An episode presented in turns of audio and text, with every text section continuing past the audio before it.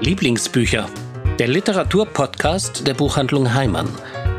Sprechen wir über alles, was das Leben lesenswert und das Lesen lebenswert macht.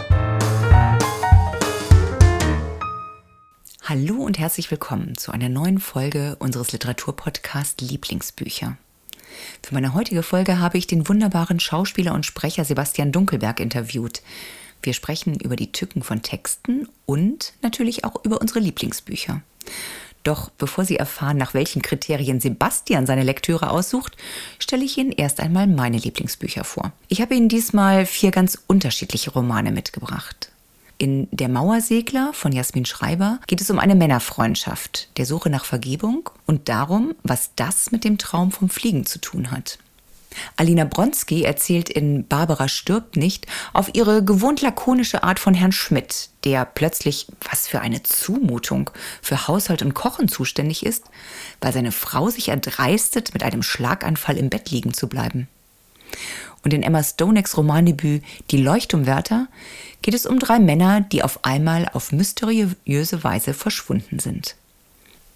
Doch beginnen möchte ich mit dem neuen Roman von Dave Eggers, Avery.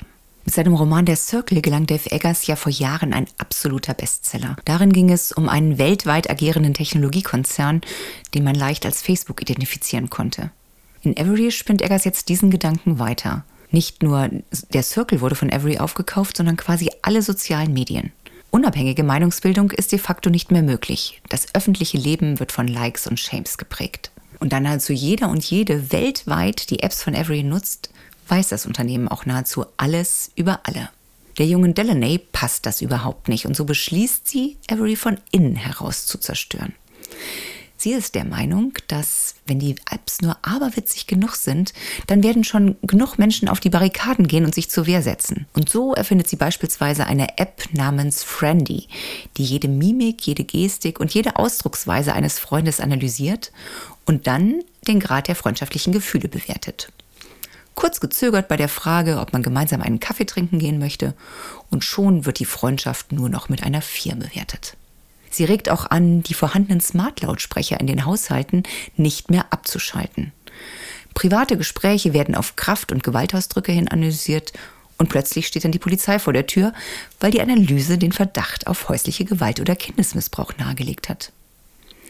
Die Menschen wissen, sie werden immer und überall abgehört, aber sie wehren sich nicht, weil es ja nur zu ihrem Besten geschieht. Denn Elaine muss feststellen, dass keine ihrer Ideen Empörung auslöst, sondern ganz im Gegenteil, Begeisterung und Zuspruch. Dave Eggers verknüpft in seiner Gegenwartsdystopie alle großen Diskussionen unserer Zeit. Die Klimadebatte, Pandemien, Wokeness-Fragen oder die Bedeutung von Kultur. Und man kann anhand dieses Romans die Entwicklung wunderbar aufdröseln. Es ist eine satirische Überspitzung der nahen Zukunft, in der sich die Menschen freiwillig und dankbar in eine scheinbar selbstgewählte Unfreiheit begeben. Sie beugen sich nicht Gesetzen und Vorschriften, sondern der Meinung der Gesellschaft. Dave Eggers, Avery. Aus dem Englischen übersetzt von Klaus Timmermann und Ulrike Wasel. Erschienen bei Kiepenheuer und Witsch. Hat 592 Seiten und kostet 25 Euro.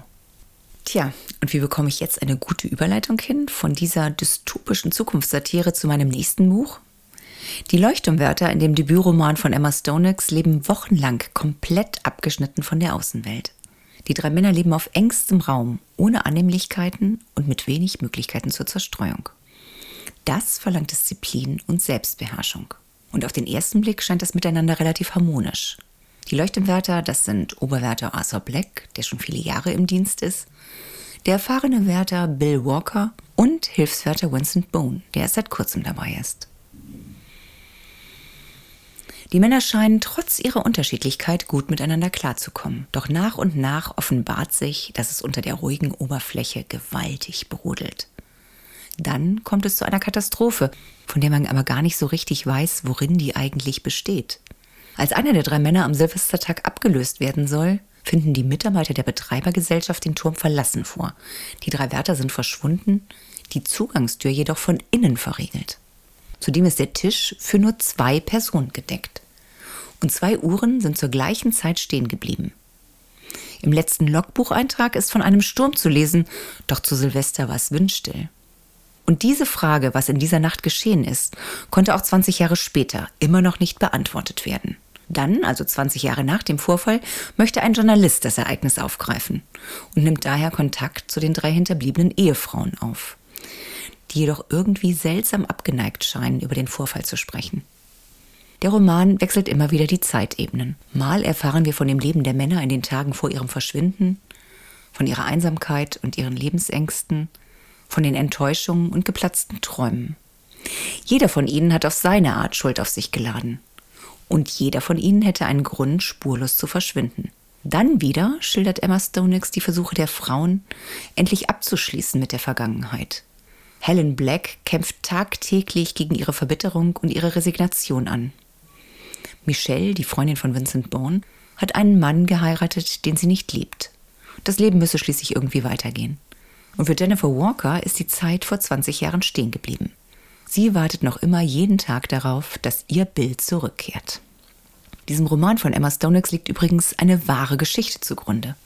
Im Dezember 1900 verschwanden unter mysteriösen, nie geklärten Umständen drei Wärter von einem abgelegenen Leuchtturm in Schottland. Klug und einfühlsam beschreibt Emma Stonex, was hätte vorgefallen sein können. Das Buch ist Mystery, Liebesgeschichte und Schauerroman in einem und erinnert im Stil etwas an die Bronte Gothic, also unbedingt lesenswert. Emma Stonex, Die Leuchtturmwärter.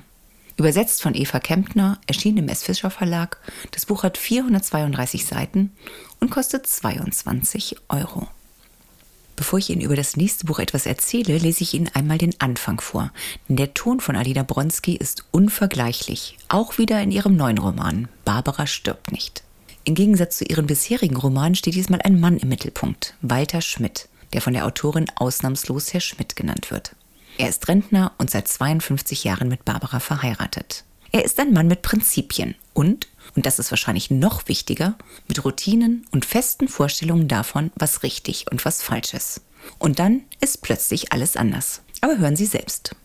Als Herr Schmidt Freitag früh aufwachte und den Kaffeeduft vermisste, dachte er zuerst, dass Barbara im Schlaf gestorben sein könnte. Das war zwar eine absurde Vorstellung, Barbara war gesund wie ein Pferd. Noch abwegiger schien ihm allerdings die Möglichkeit, dass sie verschlafen haben könnte. Sie verschlief nie. Doch als er sich im Bett umdrehte und sah, dass die Betthälfte neben ihm leer war, schien ihm plötzlich am wahrscheinlichsten, dass Barbara auf dem Weg in die Küche tot umgefallen war. Herr Schmidt richtete sich auf und steckte die Füße in die Pantoffeln. Seine Nasenflügel bebten sehnsüchtig, das vertraute Aroma vermissend, was auch immer Barbara zugestoßen war. Wenn sie es vorher geschafft hätte, den Kaffee aufzusetzen, wäre der Duft auf jeden Fall die Treppe hochgestiegen und hätte das Schlafzimmer erreicht. Aromen ließen sich nicht einsperren. Herr Schmidt machte sich auf den Weg, hoffend, dass sie nicht die Treppe runtergefallen war. Wobei, das Gepolter hätte ihn vermutlich geweckt. Andererseits vielleicht auch nicht. Barbara war eine leise Frau, schon immer gewesen. Er kam nicht weit. Eine ungewohnte Stolperfalle ragte aus der halboffenen Badezimmertür. Herr Schmidt näherte sich, erkannte Barbaras Fuß, dann auch den Rest. Sie lag auf den Fliesen und schaute ihm aus einem Auge entgegen, während sich das andere mit Verzögerung und dann auch nicht komplett öffnete. Walter, sagte sie, gib mir mal die Hand. Herr Schmidt beugte sich über seine Frau und versuchte, sie hochzuziehen. Barbara stöhnte und wehrte ihn ab, was ihm angesichts der Aufforderung, ihr zu helfen, recht unsinnig erschien. Sie drehte sich auf die Seite, stützte sich mit den Händen ab und kämpfte verzweifelt gegen die Schwerkraft. Herr Schmidt griff ihr unter die Achseln und zog sie hoch. Er warf ihren Arm um seinen Hals, brachte sie Schritt für Schritt zurück ins Bett und hob ihre überraschend schweren Beine auf die Matratze. Ihre Füße steckten noch in den gefilzten Hausschuhen. Er zog sie ja aus und stellte sie nebeneinander auf den Bettvorleger. Der Kaffee, flüsterte Barbara. Ach, schon gut, sagte Herr Schmidt. Ich brauch grad keinen. Aber ich, sagte Barbara. Das war überraschend. Herr Schmidt stieg Schritt für Schritt die Treppe hinunter und sah sich in der Küche um. Das hier war Barbaras Reich. Die Oberflächen glänzten ihm entgegen. Er hatte ihr zur goldenen Hochzeit eine neue Küche geschenkt. Ein Sammelgeschenk für all die anderen Hochzeitstage und Geburtstage, an denen er nichts geschenkt hatte und auch für alle künftigen, an denen er nichts schenken würde. Die Kaffeemaschine stand neben dem Herd. Der Stecker war aus Gründen der Sicherheit und der Energiesparnis gezogen. Herr Schmidt stöpselte ihn wieder ein. Er öffnete probeweise einen Schrank, dann den nächsten. Er hatte noch nie Kaffee gekocht, worüber sich seine Tochter Karin und ihre beste Freundin Mai bei ihrem Besuch jedes Mal amüsierten. Papa, du weißt wirklich nicht, wo das Kaffeepulver ist? Ich mische mich nicht in Barbaras Angelegenheiten ein und sie sich nicht in meine. Aber wenn sie nun mal nicht da ist oder mal nicht kann, warum sollte sie nicht da sein? Das kann doch nicht dein Ernst sein, Papa. Du weißt nicht mal, wo die Milch steht? Das war natürlich eine unsinnige Unterstellung. Er wusste, dass Milch in den Kühlschrank gehörte. Auch wenn der weiß gefärbte Mist, der inzwischen als Milch verkauft wurde, wochenlang in der Sonne stehen konnte, ohne schlecht zu werden. Richtige Milch gehörte in den Kühlschrank. Herr Schmidt öffnete die Schränke und setzte sich wieder hin, schaute von seinem Platz aus in den linken, dann in den rechten Schrank. Reis, Haferflocken, Grieß, Polenta. Was zum Teufel lagerte da nur alles? Seine nächste Idee war, Karin anzurufen und zu fragen, wie man Kaffee kocht. Als Frau musste sie doch sowas wissen. Andererseits würde sie dann sofort merken, dass etwas nicht in Ordnung war. Sie würde Fragen stellen und Aufhebens machen. Das wiederum würde Barbara nicht gefallen, die sicher keine Aufregung wollte. Herr Schmidt schloss die Augen. Der Kaffeedurst zermürbte ihn. Der Kaffee war immer fertig gewesen, wenn er morgens in die Küche kam. Der Tisch gedeckt, zwei Teller, die Butter, der Brötchenkorb. Er setzte sich hin, Barbara schenkte ihm ein und fügte seiner Tasse die richtige Menge Milch hinzu. Er wusste nicht einmal das genaue Verhältnis. Wenn sie mal essen gingen, was eigentlich nie vorkam, tat sie ihm auch die Kaffeesahne rein. Sein Blick streifte das Regal mit den Kochbüchern. Es waren zu viele, kein Mensch brauchte die alle. Die deutsche Küche, nochmal die deutsche Küche, die französische, die italienische, die vegetarische, Backen mit Lieben, Backe zu Weihnachten, Brotbacken für Fortgeschrittene. Herr Schmidt blätterte ein paar durch. Alles keine Hilfe. Plötzlich hatte er eine Eingebung. Die Dose mit dem Paar Kaffeepulver sprang ihm ins Auge. Er hatte sie tausendmal im Blick gehabt und doch nie wahrgenommen. Die Kaffeefilter standen genau daneben. Herr Schmidt steckte einen Filter in die Plastikhalterung, füllte ihn bis zum Rand mit dem schwarzbraunen Pulver, schlussfolgerte, dass trinkfertiger Kaffee wasserbasiert war, stöpselte die Maschine wieder aus, trug sie zum Wasserhahn und kippte sie leicht. Etwas Kaffeepulver rieselte wieder heraus. Als der Hohlraum im hinteren Teil der Maschine mit Wasser gefüllt war, stellte Herr Schmidt das Gerät wieder hin und schaltete es ein. Das einsetzende Gurgeln gab ihm recht. Er ging Schritt für Schritt hoch ins Schlafzimmer, um nach Barbara zu sehen. Es war nicht ihre Art, morgens auf dem Badezimmerboden herumzuliegen, aber sie sagte nichts weiter dazu und hielt die Augen geschlossen. Man muss ja auch nicht über alles reden. In der Küche war die durchsichtige Kanne bereits halb voll mit öliger schwarzer Flüssigkeit. Herr Schmidt probierte und spuckte aus. Er verdünnte das Gebräu mit Leitungswasser und fügte Milch hinzu. Der Durst war zu stark. Er trank die Tasse in einem Zug aus, das einsetzende Sodbrennen ignorierend. Barbara aber war ein Essensding immer mäkelig. Ihr konnte er so etwas nicht anbieten. Er leerte eine zweite Tasse und dachte nach. Sie sehen, Herr Schmidt hat es ganz schön schwer, jetzt da, wo Barbara einfach im Bett liegen bleibt. Er steht plötzlich vor der Aufgabe, für sich selbst sorgen zu müssen. Und mehr noch, auch noch zudem ein Auge auf seine Frau zu haben. Kritisch und mit warmer Ironie beschreibt Alina Bronski, wie sich Herr Schmidt dem wirklichen Leben annähert. Wie er mit Hilfe eines Fernsehkochs kochen lernt und sich sogar das Internet erobert. Ja, nahezu ein Facebook-Star wird, von ihm selbst ungewollt und unbemerkt. Der Roman ist böse und lustig zugleich. Herr Schmidt ist stur und besserwisserisch, aber sein Verhalten ist aus seiner Perspektive heraus absolut logisch und nachvollziehbar. Wir sehen Herrn Schmidt direkt in sein verknöchertes Herz. Und plötzlich scheint es gar nicht mehr so verknöchert zu sein. Man erahnt, welche Last er mit sich herumgeschleppt und was ihn dazu gebracht hat, sich eine derart dicke Haut zuzulegen. Wunderbar leicht erzählt Alina Bronski über die Höhen und Tiefen des Lebens oftmals politisch unkorrekt und auf eine gewisse Art boshaft, aber vielleicht genau deshalb lustig. Alina Bronski, Barbara stirbt nicht. Das Buch hat 256 Seiten, ist bei Kiepenheuer und Witsch erschienen und kostet 20 Euro. Wussten Sie eigentlich, dass ein Mauersegler nahezu sein ganzes Leben in der Luft verbringt? Bodenkontakt ist etwas Außergewöhnliches, fast schon ein Versehen, eine Störung der Ordnung, manchmal eine lästige Notwendigkeit, unangenehm. Ein Mauersegler frisst im Flug, paart sich im Flug und schläft sogar, während sich sein spindelförmiger Körper durch die dünne Luft schraubt. Das schreibt zumindest Jasmin Schreiber in ihrem gleichnamigen Roman. Sie ist übrigens studierte Biologin. Und weiter heißt es, ein Menschenleben muss für Mauersegler eine bizarre Vorstellung sein. So erdverhaftet und hilflos, immer eingezwängt zwischen Wänden, entweder drinnen oder draußen, immer von Grenzen umgeben, immer mit irgendetwas in Kontakt, nie wirklich losgelöst. Und darum geht es auch in ihrem Buch.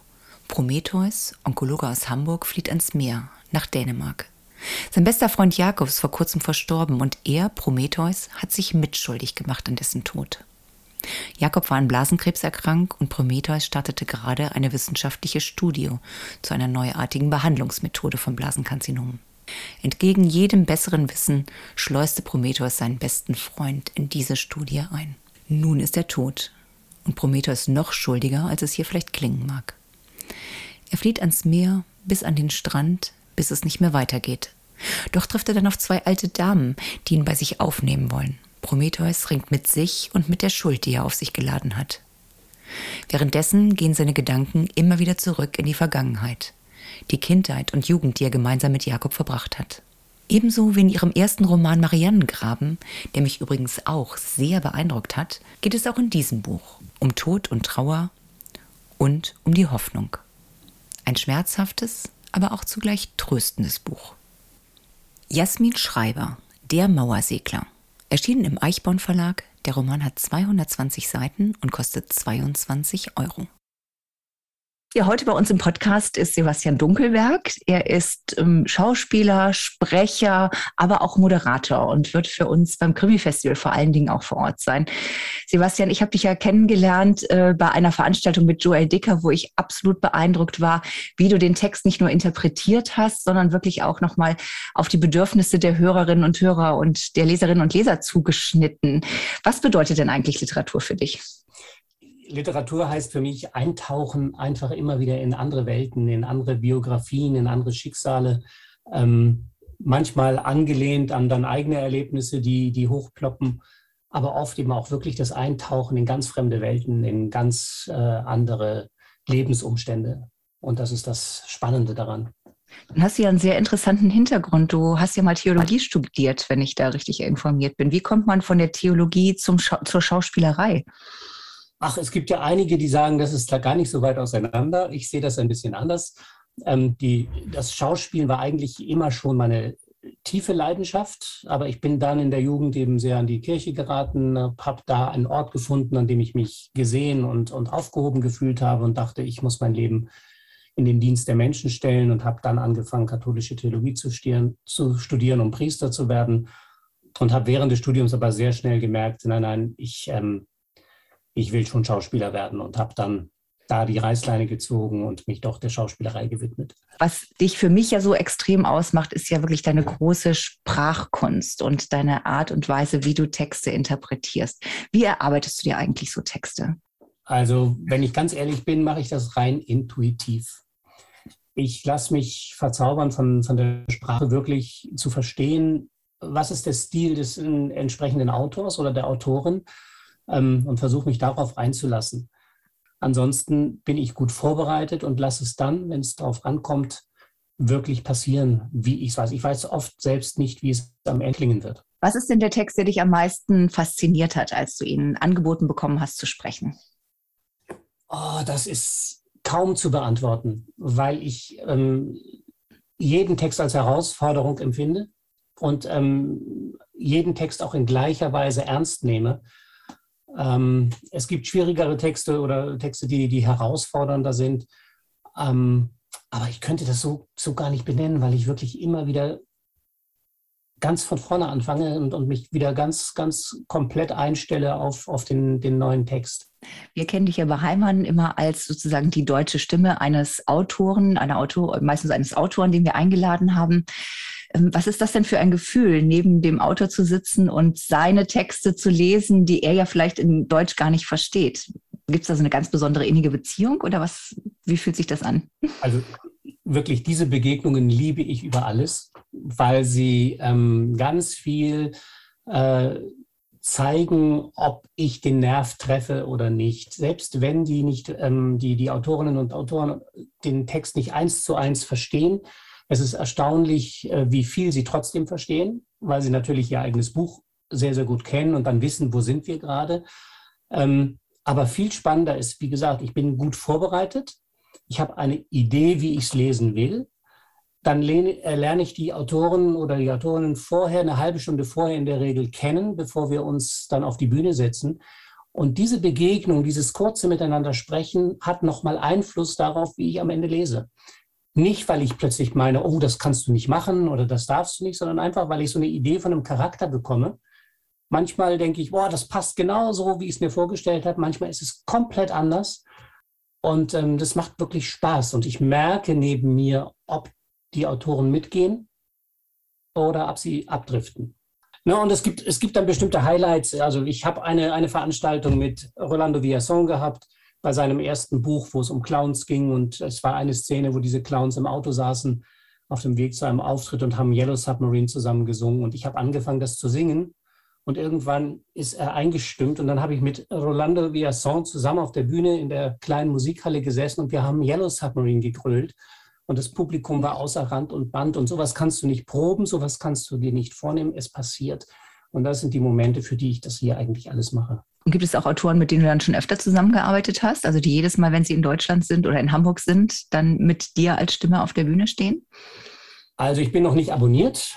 Ähm, ich habe äh, Arne Dahl, mit dem habe ich jetzt über viele, viele Jahre sehr, sehr oft auf der Bühne äh, gesessen und, und, und Veranstaltungen gemacht. Und in den letzten Jahren durfte ich auch immer wieder diese Veranstaltung dann moderieren. Er spricht da sehr gut Deutsch.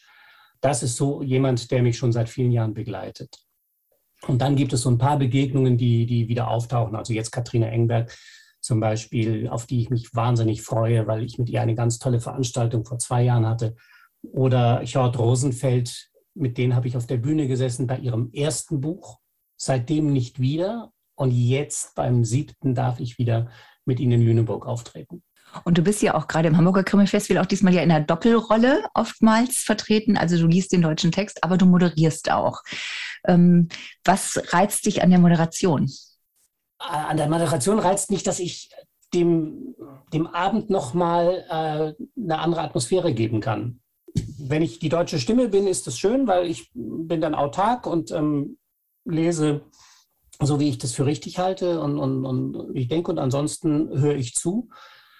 Aber durch die Moderation habe ich natürlich viel mehr Möglichkeiten, auch ein bisschen zu beeinflussen, in welche Richtung entwickelt sich ein Abend, bestimmte Stimmungen, bestimmte Schwankungen aufzunehmen ähm, oder eben auch Befindlichkeiten der Autorinnen und Autoren ein bisschen aufzugreifen und, und, und zu gucken. Also das selbst in der Hand zu haben, das da bin ich schon dann da auch eine Rampensau. Erzähl mal, mit wem du denn auf der Bühne stehen wirst, diesmal beim Hamburger Krimi Festival. Also, Katrina Engberg wird auf jeden Fall wieder dabei sein in einem Doppelabend mit ähm, Anne-Mette Hancock, auch eine dänische Autorin, die ihr zweites Buch jetzt veröffentlicht hat. Das dritte ist schon ähm, in, anvisiert für nächstes Jahr. Die beiden sind sehr eng befreundet. Katrine wird für mich dolmetschen. Das hat sie mir ähm, versprochen, dass sie das gerne für mich übernimmt. Das ist also ganz, ganz spannend. Zwei Krimi-Autoren aus Dänemark. Ich glaube, das wird ein sehr lustiger Abend. Dann darf ich zum zweiten Mal mit Martin Walker auftreten und auch diesmal äh, selber moderieren. Mhm. Wir waren auf einer Barkasse zusammen vor zwei oder drei Jahren und haben das Schiff fast zum Kentern gebracht. So lustig war der Abend, weil ich kein Französisch kann und er mir am zehn Minuten vor der Veranstaltung noch zwei Seiten gegeben hat, die ich nicht vorbereiten konnte. Und alle haben gemerkt, dass ich tatsächlich kein Französisch kann. Und es war so lustig. Was wirst du Martin Walker fragen? Was Martin, fra oh, ich, ich werde auf jeden Fall ähm, nach seinen Hühnern fragen, weil jetzt ja doch politisch einiges passiert und er seinen Hühnern ja immer Politikernamen gibt. Und ähm, ich gelesen habe, dass Angela Merkel vor zwei Jahren gestorben ist und er sie aber ersetzen wollte. Und ich will ihn fragen, ob er das tatsächlich tut. Und ich werde mich bei ihm beschweren, glaube ich, weil ich es eine Zumutung finde, seine Bücher zu lesen, weil man immer unterbrechen muss, weil man unbedingt kochen gehen will. Weil er einfach so appetitlich alles beschreibt, dass man sagt, ach, das muss ich jetzt aber unbedingt mal ausprobieren. Ich liebe einfach diesen, diesen Protagonisten, diesen, diesen ähm, Dorfpolizisten darf man mittlerweile schon nicht mehr sagen, weil er ja wirklich Karriere gemacht hat. Aber diese Mischung aus Genießer, jemand, der das Leben genießt, der, der unglaublich viel Freizeit für sich in Anspruch nimmt und gleichzeitig seine Arbeit aber so effektiv äh, erledigt und, und, und macht. Diese Mischung finde ich faszinierend und würde ich mir für mich selber manchmal wünschen. Nun bist du ja bei gleich zwei Krimi-Festivals dabei, aber es ist nicht so, dass unbedingt dein Herz nur für die Krimis schlägt, oder? Was liest Nein. du denn privat am liebsten? Ich bin ein großer Freund, ich habe mich auf die Frage vorbereitet, ein großer Freund von dicken Wälzern. Ähm, das zieht sich wirklich durch. Das fängt an bei Thomas Mann, Josef und seine Brüder und ähm, Tolkiens Herr der Ringe, also wirklich Bücher ab 1000 Seiten aufwärts. Hanya Yanagigara, Ein wenig Leben oder aktueller Max Mischer und die TED-Offensive von äh, Johann Harstadt, ein brillantes Buch. Ich würde es am liebsten als Hörbuch lesen, aber das kauft keiner.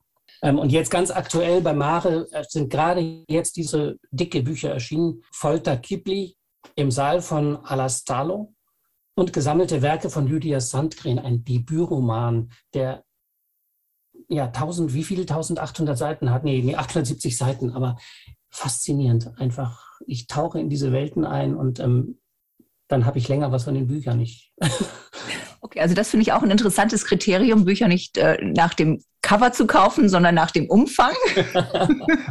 also ich kaufe nicht, also ich, ich lese nicht jedes dicke Buch. Also so weit geht es nicht. Und ich kann auch ganz kleine Bücher. Zum Beispiel hat mir neulich eine, eine Kollegin vom Zollnei Verlag bei Hansa ein Buch empfohlen, Bauer und Bobo heißt das. Mhm. Das ist ein ganz kleines Bändchen und geht aber eben um die Agrarpolitik Europas und wie diese Agrarpolitik systematisch die Kleinbauern und die Ökobauern, und das geht jetzt in, um, um, Österreich, aber das trifft auf Deutschland ganz genauso zu, kaputt macht.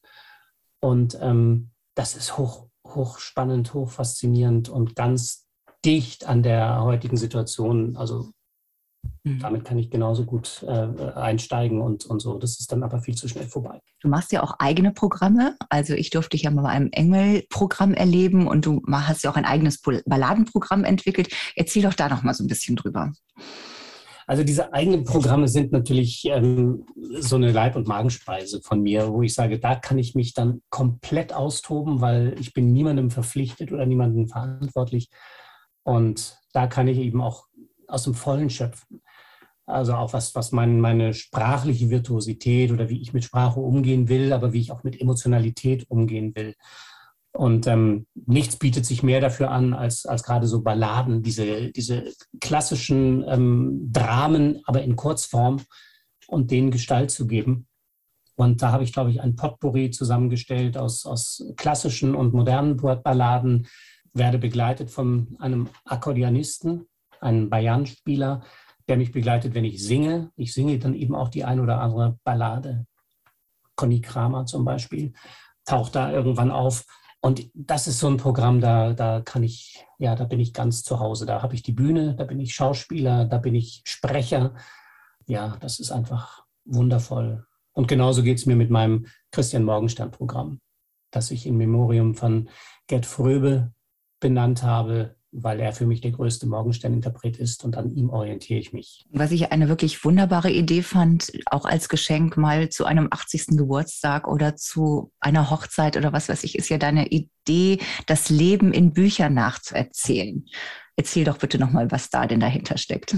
Das freut mich, dass du das fragst, weil das ist auch so ein Projekt, das, das nicht so richtig ins Laufen kommt, aber was auch immer noch ein großes Anliegen von mir ist, weil es diese Idee gibt, ähm, gerade Jubilare im vorgerückten Alter, sage ich mal, die eigentlich schon alles haben, wo man sich fragt, hm, was kann man denn so jemandem noch Besonderes schenken oder was kann so jemand seinen Gästen nochmal Besonderes schenken und, und vielleicht auch von sich mitteilen? Und so entstand die Idee der Bücher meines Lebens, zu sagen, ich erzähle so eine Lebensbiografie anhand der Bücher, die ich in den verschiedenen Lebenszeiten gelesen habe. Immer so in zehn Jahresabschnitten. Also was habe ich als Kind und Jugendlicher gelesen, was als junger Erwachsener. Was waren so die Bücher, die mich begleitet oder geprägt haben? Und ähm, das ist unglaublich spannend, was man da erkennen kann und was plötzlich auch manchmal bei wie ein roter Faden sich durchzieht, ohne dass man es vielleicht selber bis dahin gewusst hat. Aber in dem Moment, wo man plötzlich nochmal Revue passieren lässt, entstehen so ganz, ganz tolle Biografien anhand dieser Bücher und Titel. Und da ist alles möglich. Das kann vom Fachbuch und Sachbuch über, über ähm, Gedichte, Kochbücher, aber eben auch Romane oder, oder ähm, Biografien gehen. Da habe ich überhaupt keine Berührungsängste und das entscheiden dann wirklich die Jubilare selbst, was so die Bücher sind, die sie geprägt haben. Und du liest dann Stellen daraus auf der Feier vor, oder? Genau, das kann man unterschiedlich gestalten, aber ich würde mich an, also ich, ich trete mit diesen Menschen in Kontakt und die sage, schickt mir eure Bücher, die euch wichtig sind. Also die packe ich in eine Kiste und aus diesen Büchern äh, wähle ich dann kurze Abschnitte aus. Also ich sage so zwei, maximal drei pro, pro einem Jahrzehnt, damit es nachher nicht, nicht äh, zu groß wird. Und ähm, man kann das in verschiedenen Abschnitten machen. Also ich habe es zum Beispiel schon erlebt, dass ein kleiner Kreis eingeladen wurde zum Essen. Und immer zwischen den einzelnen Gängen gab es dann ein oder zwei Jahrzehnte kurz äh, Literatur. Und dann beim nächsten Gang wurde darüber gesprochen. Und es waren so entspannende Themen, die dann auftauchten. Aber man kann es auch in, in, in ein oder zwei Abschnitten an einem Abend machen, so als Block. Also ich finde, das ist wirklich eine wunderbare Geschenkidee, gerade für Menschen, die ja schon fortgeschrittenen Alters sind und wirklich auch viel Bücher wahrscheinlich haben, die ihr Leben begleitet hat. Also das finde ich ganz großartig. Und jetzt hast du ja schon viele Bücher genannt, die du gelesen hast, aber was liegt denn aktuell auf deinem Nachttisch? Also aktuell bereite ich mich auf die Lesungen der Festivals vor. Also ich glaube, Rosenfeld vor allen Dingen, da weiß ich nicht, den habe ich gerade erst gekriegt und ähm, da, da, lese ich mich gerade rein, das ist ähm, aktuell. Aber dann als nächstes die beiden dicken Wälzer von Mare, was ich gesagt habe. Also vor allen Dingen freue ich mich auf Lydia Sandgren gesammelte Werke, heißt das. Und es ist ein Debüt, das heißt, es ist schon hochtrabend zu sagen, das sind ihre gesammelten Werke. Mhm. Also ich bin total gespannt darauf. Das hört sich auf jeden Fall gut an. Prima. Vielen herzlichen Dank. Danke, dass ich das Interview mit dir führen durfte. Das war eine große Freude. Dankeschön. Generation Goldfisch. Hier ist sie wieder, unsere Rubrik Generation Goldfisch. Entsprechend der Aufmerksamkeitsspanne eines Goldfisches stelle ich Ihnen hier aus jeder Kategorie unserer Bestseller in jeweils neun Sekunden einen Titel vor. Und diesmal geht es mit einem Taschenbuchtitel los. Elizabeth Stroud mit Blick aufs Meer. Die verknöcherte Olive Knettridge weiß genau, was in Crosby vor sich geht. Sie ist stur und witzig und eine Seele von Mensch. Das Buch ist melancholisch und zugleich unglaublich unterhaltsam. Kategorie Belletristik. Edgar Selge, hast du uns endlich gefunden. Das literarische Debüt des berühmten Schauspielers. Er erzählt die Geschichte seiner Kindheit als Sohn eines Gefängnisdirektors mit Liebe zur klassischen Musik und einem ganz eigenen Blick auf die Welt. Kategorie Sachbuch. Boris Herrmann, Andreas Wolfers. Allein zwischen Himmel und Meer. Der wohl bekannteste deutsche Segler schildert seine Erlebnisse und Emotionen während einer Regatta allein auf dem Meer, seinen Kampf mit der Natur und sein Ringen mit sich selbst. Kategorie Krimi. Michael Hort, Hans Rosenfeld. Die Früchte, die man erntet. Ein weiterer exzellenter Thriller des erfolgreichen schwedischen Autorenduos. Diesmal treibt ein grausiger Heckenschütze sein Unwesen. Bald wird klar, das Motiv muss Rache sein. Und was liest du so? So Asterix liegt jetzt gerade auf meinem Nachttisch. Seit gestern. Ja gut, normalerweise lese ich keinen Comic, aber Asterix interessiert mich, weil es einfach dieses äh, historische damit, also ich hatte Latein in der Schule, also, also das Latein kommt damit rein und aber auch so aktuelle Politik ähm, wird ganz witzig halt miteinander kombiniert. Darum lese ich eigentlich jeden Asterix, aber der liegt, liegt jetzt wirklich ganz aktuell auf meinem äh, Nachtkästchen. Ich lese gerade ähm, der 14. Stein von Fred Vargas. Also ich fange es gerade an. Und worum geht es da? Ich habe noch keine Ahnung. Äh, es wurde mir von meiner Mama empfohlen. Die ist ein großer Fan von der Autorin. Und ähm, ja, in letzter Zeit ist Lesen weniger geworden bei mir ähm, und wollte mich damit auf jeden Fall motivieren, mal wieder mehr zu lesen. Und ähm, ich bin gespannt auf das Buch auf jeden Fall. Sie hören, ich habe diesmal zwei Menschen befragt vor der Elbphilharmonie in Hamburg zum Abschluss des Harbourfront Literaturfestivals seinerzeit. Und es war einmal Fred Vargas und der neue Asterix, die da auf den Nachttischen liegen. Das war's für heute. Ich hoffe, es hat Ihnen gefallen und Sie haben ein paar Anregungen bekommen. Im nächsten Podcast gibt es ein paar Tipps für Weihnachten. Und ja, wenn es Ihnen gefallen hat, empfehlen Sie mich weiter und schreiben Sie mir, wie es Ihnen gefallen hat, unter metzger.bücher-heimann.de. Das würde mich sehr freuen, von Ihnen zu hören. Bis dahin, machen Sie es gut, viel Spaß beim Lesen.